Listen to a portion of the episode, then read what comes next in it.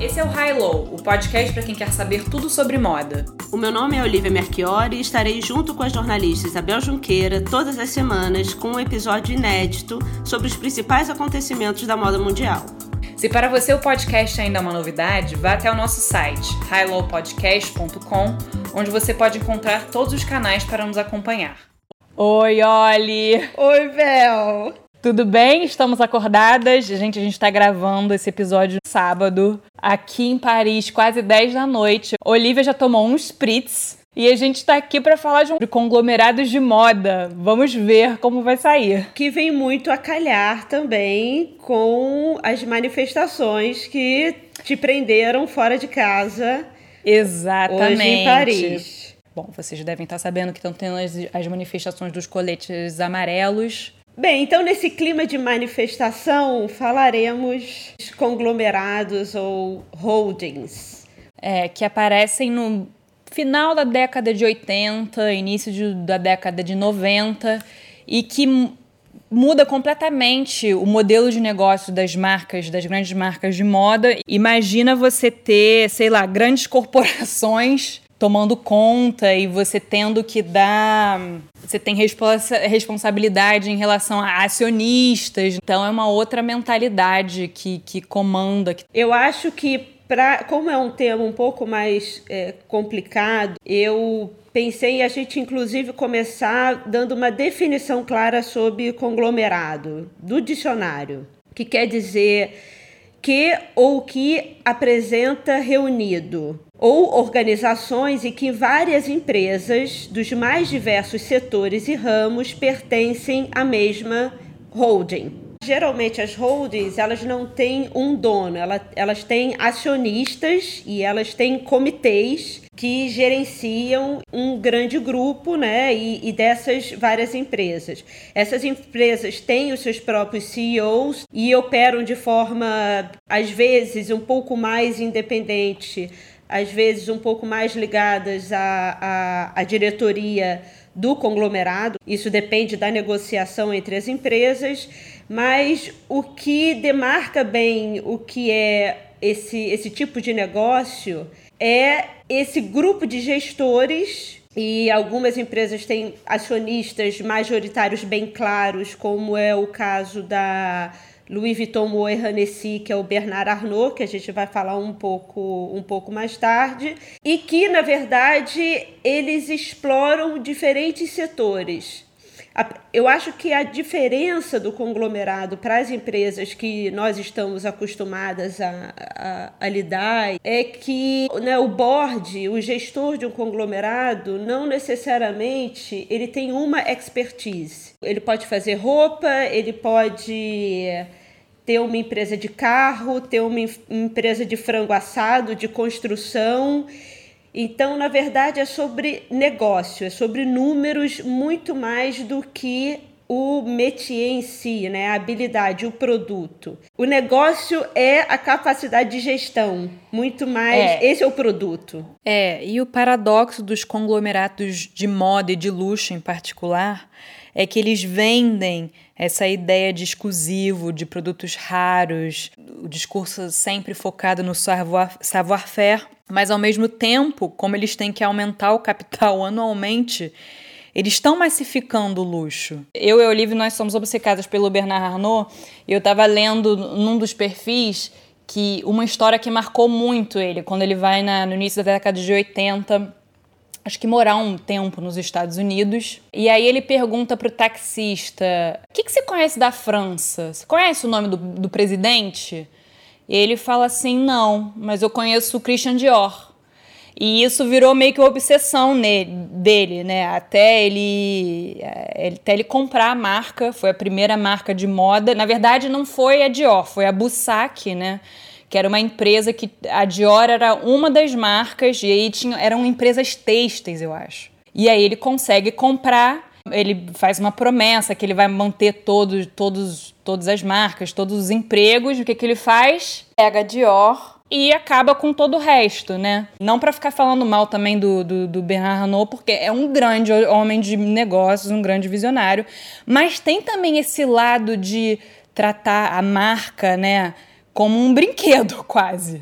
É, é, é isso. Né? Eu acho que o negócio realmente desses grandes grupos é o negócio. O produto que é importante é o lucro em si. Se estiver sendo lucrativa, a empresa está bem. O, o, que brilha os olhos dessa, desses grandes diretores, donos desses conglomerados, é a capacidade de gestão, de fazer a coisa acontecer. Também só situando historicamente quando isso tudo acontece, a gente pensa, né? Imagina, Christian Dior, assim como diversas outras marcas, inclusive com exemplos aqui no Brasil que a gente vai dar daqui a pouco, é alguém que começa um costureiro, no caso da Christian Dior, ele sabe um ofício, ele trabalha aquilo de uma relação muito próxima as, ao seu time, à sua equipe, aos seus funcionários, ao seu cliente. Aos poucos, a empresa vai crescendo e existe esse distanciamento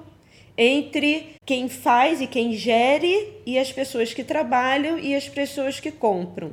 Isso vai se elevando ao passo que na década de 90 existe um boom da economia americana, existe na moda essa, essa mudança de paradigma, aonde o produto de luxo ele vira uma marca, né? A década de 90 é a época da logomania, é a época é. que o branding e o, ma e o marketing se tornam presenças cruciais, né, no mercado, na venda de roupas.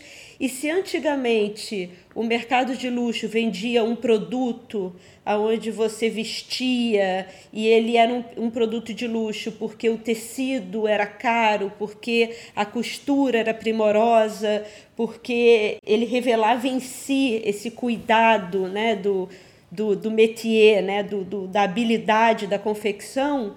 Na década de 90, eu acho que a gente pode usar como exemplo o ícone desse, dessa mudança do branding, é uma camiseta branca com o CK da, da Calvin Klein gigantesco. Compra-se a ideia fantástica vendida por esse sonho da marca, essa construção do branding, muito mais do que o produto em si. E o que, é. que isso faz com o negócio?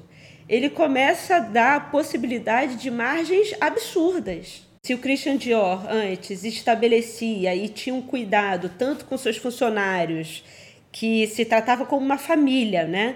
Né, de se pagar bem e de ter os melhores profissionais, porque ele sabia que o produto dele dependia da habilidade desses, desses profissionais em construir com excelência aquele produto.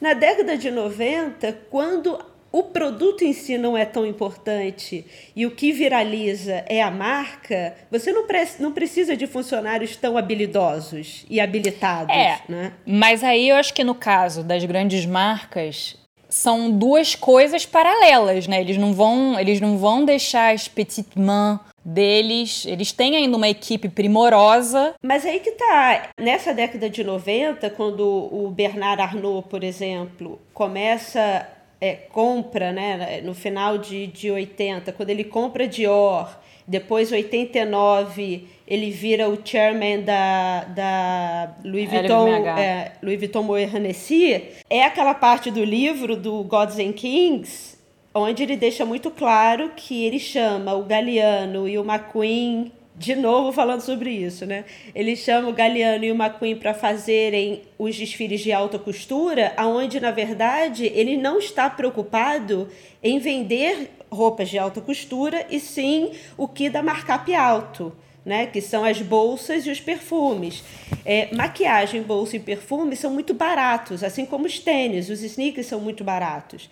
Então, a década de 90 é um momento onde você tem um, porta-cartão de couro e só porque ele tem uma logo, ele custa mil dólares. Inclusive, a gente conversou hoje de manhã, saiu uma matéria, a gente está conversando sábado, saiu uma matéria hum. no BOF que a gente trocou no nosso WhatsApp, inclusive com o Augusto. E peraí, peraí, Olivia. E, o, e a LVMH também não tem uma, um pouco. Não é, um, não é acionista do, do Business of Fashion? Não é proprietário de uma partezinha do, do Business of Fashion? Isabel, eu sei, na verdade, que tem uma mulher que faz parte do LVMH é, Prize, que é uma das investidoras, do, mas deve ter, porque o negócio desses conglomerados é que eles são donos de tudo, né? O Bernard Arnault, ele é conhecido como o Terminator, né? É, predador. O, predador, assim, é. o, lo, o lobo é. em Kashmir. Tem os documentários que a gente estava vendo, tem um cara que está irritado com ele uma hora que diz, pô, esse cara. Qual documentário? Ah, a gente viu tantos, né? Eu nem lembro qual. Mas o Mon Patron, o, o Merci Patron. O Merci, Merci Patron, Patron, é. Ele, ele, tem um cara que chega, pô, esse cara quer comprar a França, fatiar e vender os seus pedaços né, para ganhar dinheiro. O que importa não é a França em si, o que importa é como ele vai lucrar a partir de uma reorganização de, um todo, né? Então, por exemplo, eu não sei se ele é do Business of Fashion, porque vamos pensar o que que, que, que ele tem hoje. Ele tem a Moët Chandon, ele tem a Dom Perignon, ele tem a Veuve Glicot, ele isso só de bebida. Eu tô olhando aqui é. uma lista. Ele tem a Louis Vuitton, a Fendi, a Bulgari, a Berlucci, a Celine, Dona Karan, a Naunas. Eu não sabia que a Naunas era dele. É. Pucci, Givenchy, Kenzo, Loewe, Marc Jacobs, é, e Sephora, eu não sabia que a Sephora e o Le Bon Marché também era dele. Carrefour, a Guerlain, ele tem o Le Parisien, que é dele também, né? É. O jornal. Pode investir em tantos lugares que a gente já não sabe aonde ele está metido, né? Isso só pode acontecer quando o produto não é tão importante. Quando você fala que eles têm esse grupo né, de artesãos, eles são os algozes e também os protetores. É, e também isso a gente inclui os estilistas, né? Inclu Nessa... É, algozes e, pro e protetores. É. No caso da journée particulière, da, daquela é. coisa né, que, que eles fazem. A journée particulière é o seguinte: é um final de semana que acontece agora é no segundo semestre sempre, já tem desde 2011. E o Bernard Arnault e o filho dele tiveram a ideia, olhando o sucesso da Journée du Patrimoine aqui, que acontece todo ano, e que, em que onde instituições francesas abrem as portas para você ver um pouco os bastidores. Então dá para você ir no Élysée, que é onde o presidente trabalha, onde ele mora. Dá para você ir, ir dentro do metrô, ver como é que funcionam, sabe, os caminhos. Tem museus que abrem acervo. Aí eles tiveram a sacada de fazer o Journée Particulière, que aí você pode ver, ir nos ateliês da Dior, ver como é que são feitos os vestidos, ver o acervo da Pucci. E aí você pode chegar perto, né? Desse universo inacessível, ver como é feito, Do ver todo luxo, o trabalho. Né? Mas o que eu acho particularmente no Bernard Arnault, Bel, ele diz, né, ele é um homem extremamente competitivo e geralmente esses grandes gestores, esses empresários, eles são muito competitivos, né? A história do LVMH é também muito interessante, porque quem cria essa fusão entre a Louis Vuitton e a Moet Tennessee não é o Bernard Arnault. Ele era um acionista, ele começa como um acionista, só que aí os donos dos grupos da LVMH e da Moet Tennessee, eles se odiavam, eles não se davam bem, isso estava dando problema no, bo no board, no comitê, e ele se aproveitou disso. Sim, ele basicamente foi comprando sem eles saberem que estava comprando. E aí, quando os outros, o, o, dono da Louis Vuitton e da Mãe Tennessee viram, ele era o acionista majoritário. Ele tentou fazer a mesma Entendeu? coisa com a Gucci. Com a Gucci, né? é. A Gucci o, é, essa é uma história super famosa. Super é. famosa, que o, o Tom Ford e o CEO da Gucci, que agora eu não vou me lembrar, mas é, a Gucci era o Tom Ford com esse CEO italiano. E o Bernard Arnault estava com medo pelas beiradas comprando as, as, as ações da Gucci. E aí o Tom Ford com esse italiano chegaram para o François Pinot e, pela, e pediram pelo amor de Deus não deixe esse cara comprar a Gucci, né? Ele já tem todas as marcas. E aí o François Pinot comprou, investiu, comprou a, a, a parte majoritária e depois virou um outro grande conglomerado, né? Ele é, é o é principal rival do Arnaud, né? Ele é muito calmo, ele é um homem extremamente é. controlado, né? Quando a pianista. Gente, pianista, é. a família tá tudo certo. Ele não é casado com uma celebridade, como é. o. Né? Discreto. Ele é super é. discreto. A mulher dele é pianista, ele também. É, só que ela é já, né? Ela é um profissional, profissional, ele não, ele é só amadora. Ele sempre tá com terno preto, ele é magro, contido, ele parece uma pessoa muito controlada mas ele, todas as entrevistas que ele dá, ele fala sobre a sensibilidade que ele tem para as é. artes é. e para os jovens criativos, como ele é uma pessoa é. acessível, como ele é uma pessoa bacana. É. Ele tem um quê de sedutor, apesar dele ser a cara do Mr. Burns dos Simpsons. Não, né? total. Ele tem, ele tem aquele olhar assim, me ele lembra o olhar de crocodilo Isabel, em zoológico. Gente, a gente vai botar nas referências uma foto do Mr. Burns querendo conquistar o mundo, que é igual ao Bernard Arnault, tá? Mas ele tem esse quê de, de, de uma pessoa tranquila, de eu não é. sou esse algoz todo, eu sou um cara legal, né? Eles, é. ele, a família dele fala sobre isso. Não, não achem que o meu pai é aquele homem que fica na torre com uma planilha de Excel na frente. Né? É. Ele não, não é isso, ele é um cara bacana, ele joga tênis, ele toca piano. Mas o McQueen, apesar. Ele, ele tinha um ódio do Bernard Arnault que é. ele escondido preferiu vender a empresa dele para Gucci, mesmo ele trabalhando para Givenchy, é. que na época já era do, do grupo do Bernard Arnault.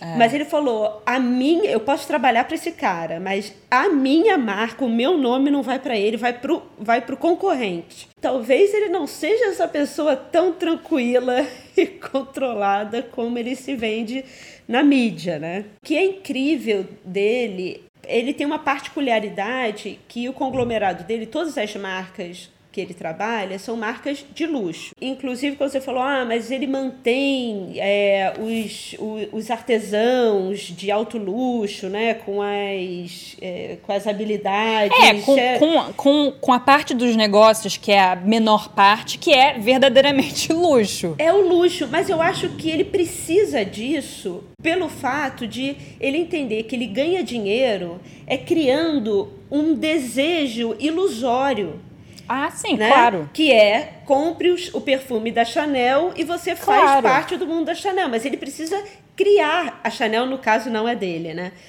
É, não, é. A, a, Chanel é de é da, é, é da família. família que é a família que o Pierre Werthemer, que era o sócio da Chanel mesmo, desde o início e aí passou para os netos, agora são dois irmãos. Só que, obviamente, eles tiveram que também entrar numa lógica de corporate total, né? Tanto que esse ano eles liberaram Primeira, pela primeira vez o balanço anual, porque eles é. nunca revelavam isso. Esse ano, pela primeira vez, eu não sei se é porque tem sempre gente tentando comprar. Olha, assim, se a gente pensar a Louis Vuitton Moët Hennessy, ela tem 70 marcas é. em seis segmentos diferentes. Ele cria, a partir dessas marcas, com a Fundação Louis Vuitton, né, com, com a empresa de iate que ele comprou né, por conta do próprio iate e ele vai criando um mundo de luxo que, é, que fortalece essa venda desse luxo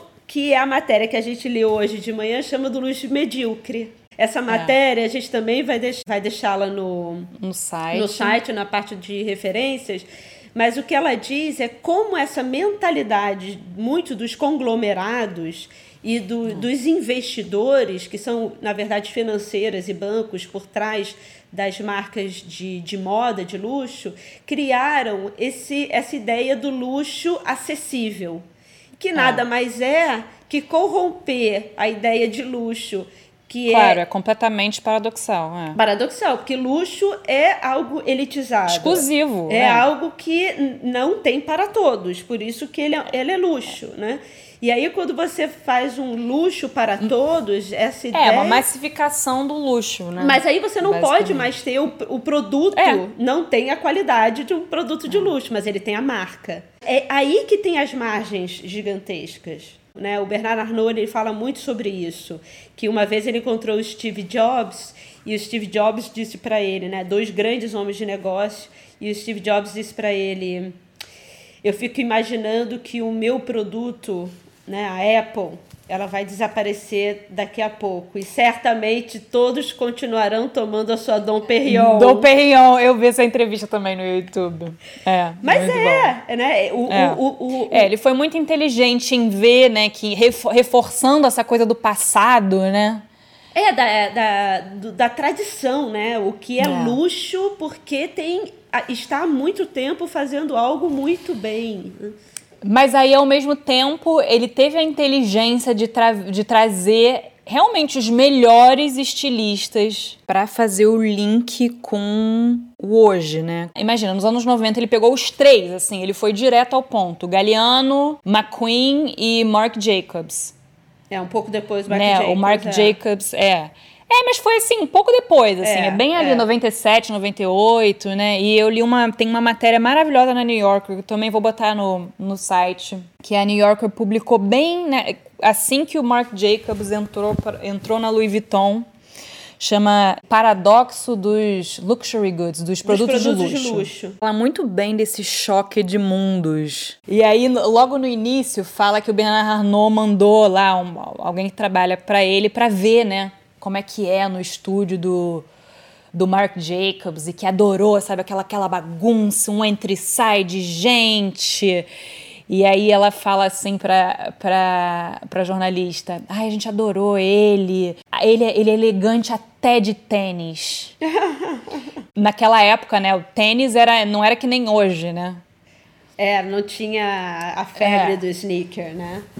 Mas, mas isso dele, isso é a parte visionária dele. Por exemplo, é. a primeira obra de arte que ele comprou foi um Basquiat, que ele tem no, no escritório dele até hoje. Esse eu acho que é a visão de um gestor do nível do, do, do Bernard Arnault e desses tantos outros donos de conglomerados de, é, e grandes empresas.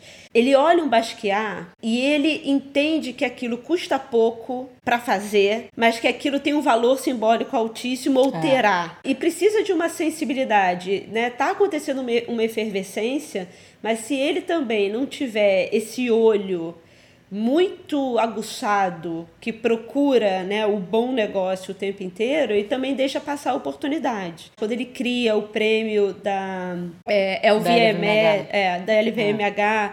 para achar esses novos talentos, é a mesma coisa. Ele está catando antes de todo mundo e puxando para si esses próximos expoentes que para ele é muito barato. São é, empresas pequenas novas. É, inclusive o Virgil, que agora é diretor criativo da Louis Vuitton masculina, participou. Ele não ganhou, mas ele participou de acho que de uma ou duas edições. Ele já estava lá no radar deles. É, ele, ele mantém o radar de, de pessoas e coisas e, e empresas com baixo custo, mas que é. ele olha e fala, mas é, é, é, na verdade, ela, ela, ela é barata agora porque eles é, não, ela não fez isso, isso, isso. A narrativa está errada. Mas é. se eu contar essa história da minha maneira, dentro é. do meu do, do, do, do, do meu ambiente de luxo, né, com as pessoas que trabalham para mim, eu consigo fazer com que esse valor exploda.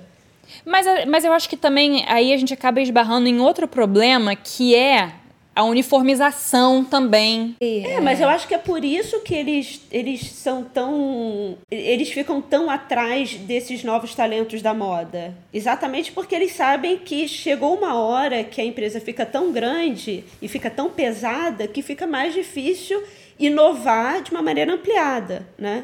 Você precisa testar coisas novas em pequena escala. Né? O que eu já li sobre a política do, do prêmio é quando Christopher Kane, quando ele foi incorporado, e eu nem sei se foi pela LVMH ou se foi, foi pela Karen. foi para Karen, é. Eu acho que foi para Karen, inclusive acho que eles meio que já venderam ele, não? Não, não o Christopher coisa? exatamente, porque a ideia qual é? Incorpora, é pequena escala, testa novas formas de luxo. Deu certo, deu retorno, mantém, incorpora é, é, oficialmente ao grupo. Se não, devolve. E isso é muito, muito interessante porque você tem pouco risco em inovar e testar novas coisas no mercado. Porque você vai lá, investe um pouco, mas a estrutura ainda é da marca. A galera que trabalha ainda, ainda não tem essa ideia de que eles estão trabalhando para uma, uma holding internacional multimilhardária.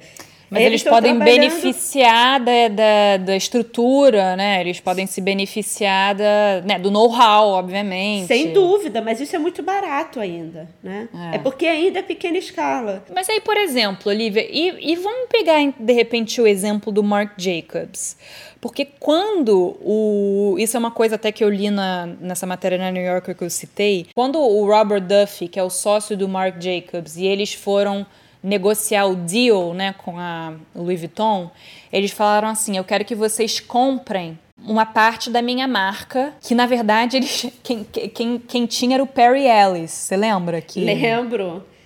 O, o, Mark Jacobs, ele. Ele, ele foi demitido, ele, inclusive. É, é. Então, o, o Mark Jacobs assim, ele fez muito sucesso porque quando ele estava na Perry Ellis, quando ele fez uma coleção grunge, que o Perry Ellis odiou ou detestou. Tanto é que logo depois ele foi mandado embora. E aí, nessa que ele foi mandado embora, eles negociaram com ele nesse, nesse package para demiti-lo para comprar uma parte da, da, da marca. E acho que depois eles não. Não sei se não estava funcionando. Aí, na verdade, foi a LVMH que comprou essa parte que era do Perry Ellis. E aí, como é que tá? É, como é que o Mark Jacobs ainda tá na, na LVMH? Agora eu nem, nem lembro mais. Bel, tá porque ele tá no... Mas tá, assim, com máscara de oxigênio ali, né? É, porque eu acho que o Mark Jacobs também está muito desiludido com a vida, né? Quando você vende a sua marca, você perde o controle um tanto das coisas e vira é, um funcionário de alguém. E muitas é. vezes que quer dar um, um caminho para sua marca que não necessariamente é aquele que você gostaria. A Proenza Schuller acabou de comprar de volta a marca dela, né? A Stella McCartney comprou recomprou. E o Marc Jacobs, eu sei que ele ainda tá, porque se você entrar no site do, do prêmio é, LVMH, ele tá lá. Ele ainda tá lá. Tá lá ah, tá. como diretor criativo da Marc Jacobs. Daqui no Brasil aconteceu algo semelhante. O Alexander Erkovitch foi comprado pela é. Que é um dos conglomerados brasileiros, né? Que é dona da Salinas, da Richard, da Bob Store, sei lá, da Alexander Erkovitch, né? Elos. Foi comprado, ficou um tempo lá trabalhando para a própria marca, depois deixou o nome dele lá e foi trabalhar com, mari, com, com o marido na Alagarçônia, é, com o Fábio. É. Aconteceu com a Isabela Capeto, né? Que ela foi comprada, depois ela é. brigou na justiça para recuperar o nome dela. Quando dá certo, é maravilhoso. Mas também quando dá errado, deve e, ser complicado e, e você, você perder o seu nome. Você que trabalha tanto com jovens criadores, você aconselharia um, um jovem que tenha já começou a marca dele de vender? Eu acho que tudo depende da negociação. O problema é que os jovens dificilmente têm essa cabeça de empresário e investidor para entender os meandros de um contrato. Mas eu acho que hoje em dia já ficou claro esse essa atitude, essa atividade de comprar nomes de marcas para depois serem exploradas fora da direção que o designer gostaria que ela fosse. Aconteceu com Sommer, né, que não tem mais a marca dele, a própria Fórum e a Tufiduec e a Triton, que também foram para a mão da MC, que é outra holding nacional, que detém a Coach. Então, eu acho que as pessoas já estão mais espertas quando isso acontece. Mas, ao mesmo tempo, eu acredito que as grandes corporações que têm essa capacidade de investimento devem sim ajudar pequenas empresas com grande valor de design a se estruturarem e entrarem no mercado de uma forma mais profissional, porque esse é o grande problema que a gente tem hoje. Os jovens, principalmente no, no Brasil e em qualquer lugar do mundo, sem suporte financeiro e mentoria de gestão de negócio, os criadores eles não conseguem sobreviver ou eles sobrevivem por um período muito curto porque a concorrência é muito grande. O problema é o investidor. Também não estou dizendo para né, que não estou sendo poliana de achar que o investidor vai ser, ah, eu vou ajudar a marca e depois, é. quando ela estiver dando lucro, deixa ela sozinha fazer o que ela quer. Não, mas tem que ser um pouco menos agressivo e um pouco menos usurpador da, da inocência alheia, né? para fazer com que a ideia consiga germinar. Porque é essa galera é, é nova que consegue reoxigenar o mercado para atender novas demandas de novos consumidores. Por exemplo, Marques Almeida, a Rita e o Paulo. Ele, é, eles são de Portugal, foram se formaram na Centro São Martins, ganharam o prêmio. O prêmio LVMH. É. Eu conheci eles lá. Então, ah. compraram vieram aqui para o Brasil em 2014, né? Olivia levou. Se trouxe. A, a, principalmente a Rita tem uma cabeça de negócios fantástica. O Marcos Almeida eu acho um caso de sucesso. Eles ganharam o LVMH, ganharam os 300 mil é, euros para sustentar a marca, estão no processo ainda de mentoria e eu acho que muito provavelmente serão incorporados ao grupo de forma uhum. definitiva. Mas porque eles eu acho que eles conseguem aliar o design à ideia de negócio. É, ah. se você já tem um pouquinho a mentalidade de negócios, né, você já faz do seu jeito, né? É, você, você já consegue negociar e começa. É. E você já consegue perceber algumas coisas e, e, e, entender que o mundo não. Você também não vai ter o fazer só o que você quer. Você precisa é. ter. Atender uma demanda de mercado ou criar uma demanda de mercado.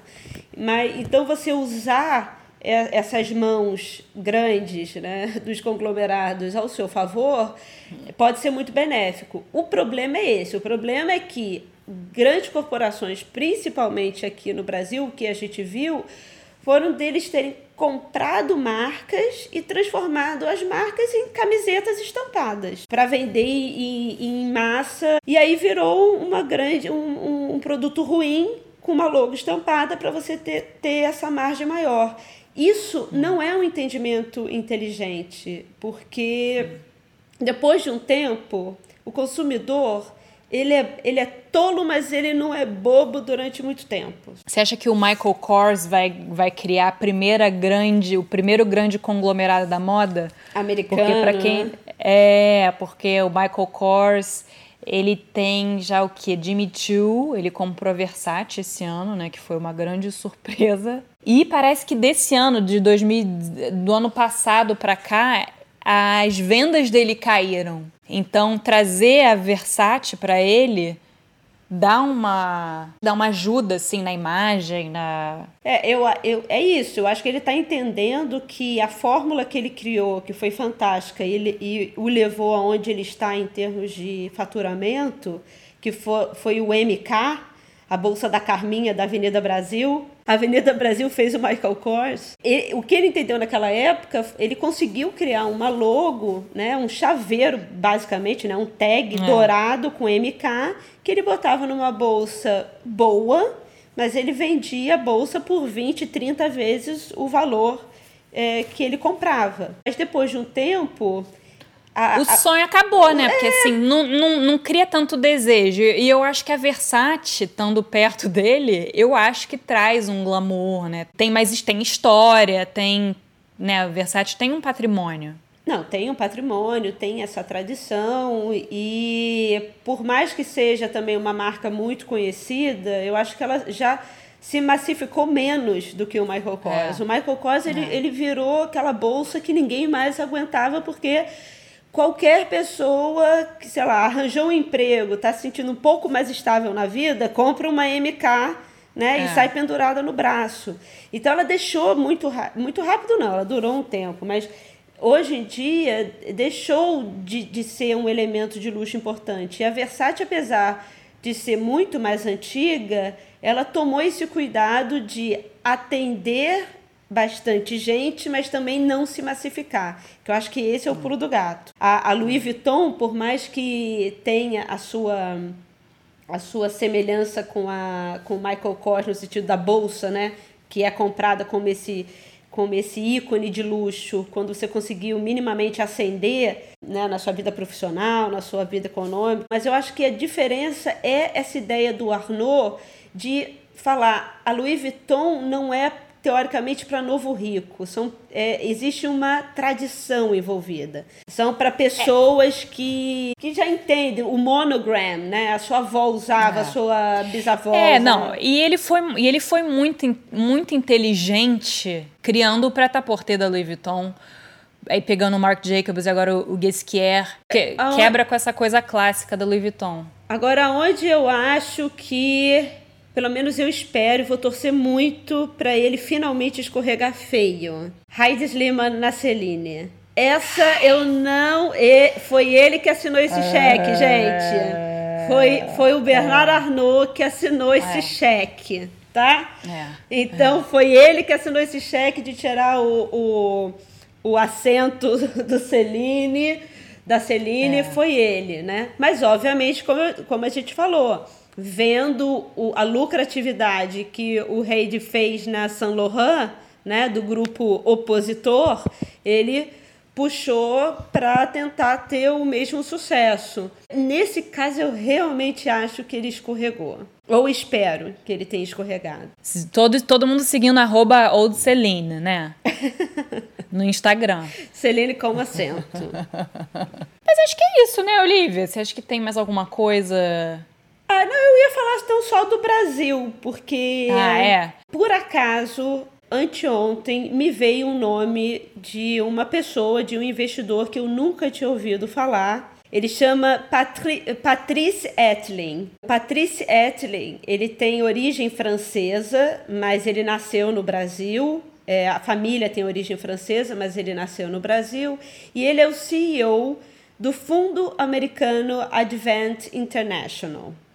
E eu fiquei interessada nele porque lembra que a gente estava perguntando de onde que estava vindo todo aquele dinheiro da Restock? Porque a Restock, de uma hora para outra, saiu da, do, da bancarrota para contratar um monte de gente bacana com altos salários, né? Ah. E aí eu fui descobrir que ele é um dos maiores investidores do grupo Restock. Patrice Etling, ele é dono de 80% da Walmart Brasil. Ele é um dos grandes investidores da Restock. Tem Lili Blando, Dalina Rosa Chá, John John, Bobô. Ele é dono, investidor, ou tem uma grande porcentagem das lojas de construção Quero Quero, do grupo IMC, que é o frango assado e os restaurantes Viena. Ele Nossa. é dono de parte das faculdades Estácio de Sá, e até daquela, daquele laboratório de medicina diagnóstica Fleury. Ele, eu acho, um grande exemplo de investidor, né, de gestor de conglomerados, né, de, nesse caso, uma holding investidora, né, um fundo de investimento americano, mas ele, como brasileiro, e sendo CEO desse, desse fundo e sócio, ele é sócio desse fundo, não é só CEO, ele é sócio desse fundo. O produto do, do Patrice Etling, na verdade, é a gestão, né? Ele é o nosso Bernard Arnault, talvez. Não sei, talvez hum. existam outros, né? Mas esse foi. Se alguém souber de outros, pode enviar para gente. Essa relação desses grandes investidores com os designers pode ser bastante cruel. E isso a gente viu na história do Galeano. Eu tenho certeza, tá? e, eu, eu acho também que tem um pouco a ver também com McQueen. Tem, tem a ver com. Não, sem Tudo dúvida. a ver com McQueen, tem, né? Tem, tem. Né? Eles falavam. Eu acho que tem a ver com Mark Jacobs também. Também, porque acaba o sonho, né? Na verdade, você vira uma máquina de criação. Você vira uma máquina de criar, porque você tem que fazer bolsa, tem que pensar não sei o quê, tem que fazer. Tem que fazer oito coleções, por ano. É, é, é e, é. e, mais os merchants, e mais a colaboração, não sei o quê. Mas o caso do Galeano especificamente, eu tenho uma suspeita que eu poderia dizer quase certa na minha cabeça de que se o Galeano não estivesse é, de certa maneira, não respondendo lucrativamente para Dior como ele havia feito no passado, ele, é, ele, ele diante daquele episódio onde ele xinga as pessoas no café é, parisiense, falando que eles são judeus, Coisa eles tinham que morrer é. e que, eles, e que a é. mulher era horrorosa e tal. Se ele estivesse tão lucrativo quanto no passado, eu tenho certeza é. que o Bernard teria abafado. Só... É, não, tinham rumores na época de que ele meio que já estava querendo mandar ele embora. Não, já. E que, e que isso caiu que nem. Assim, foi perfeito o timing. É, e aí, se, se, for, se, se nós formos realmente paranoicas, a gente ainda pode pensar que se caiu perfeito ou se foi orquestrado para acontecer. Porque ele tinha um ah. contrato com o Galeano muito fechado. E, ele, e o Galeano estava pirado já, já não estava indo trabalhar, estava doidaraço. É, é. Todo mundo estava falando que o design dele não estava mais relevante, os desfiles eram hum. caríssimos, ele estourava todos os orçamentos, ele era uma grande dor de cabeça. E o Bernard não podia demiti-lo. Então é muito propício acontecer o que hum. aconteceu, né? Fica é. aí a paranoia na cabeça de todos nós. Hum. Então tá, queridos ouvintes. Por hoje é só. E o nosso próximo episódio foi uma pauta sugerida pelo Jonas. Como é que é o nome dele? Jonas Kernen. Que pediu pra gente falar sobre um assunto maravilhoso, Camp. Arrasou, Jonas. a ser, gente recebeu vai... seu e-mail e a gente é, amou. A, ser o tema do gala da Met do ano que vem. Vai ter uma grande exposição no Metropolitan em Nova York. Falaremos de Susan Sontag. Acho chique. É. Como vocês sabem, vocês podem ir lá no nosso site Hello Podcast para ver todas as referências do que a gente falou, de todos os artigos. E não esqueçam também de nos seguir no nosso Instagram, arroba Hello Podcast. Obrigada por escutarem até agora e até o próximo episódio. Tchau, Bel. Tchau, Ollie.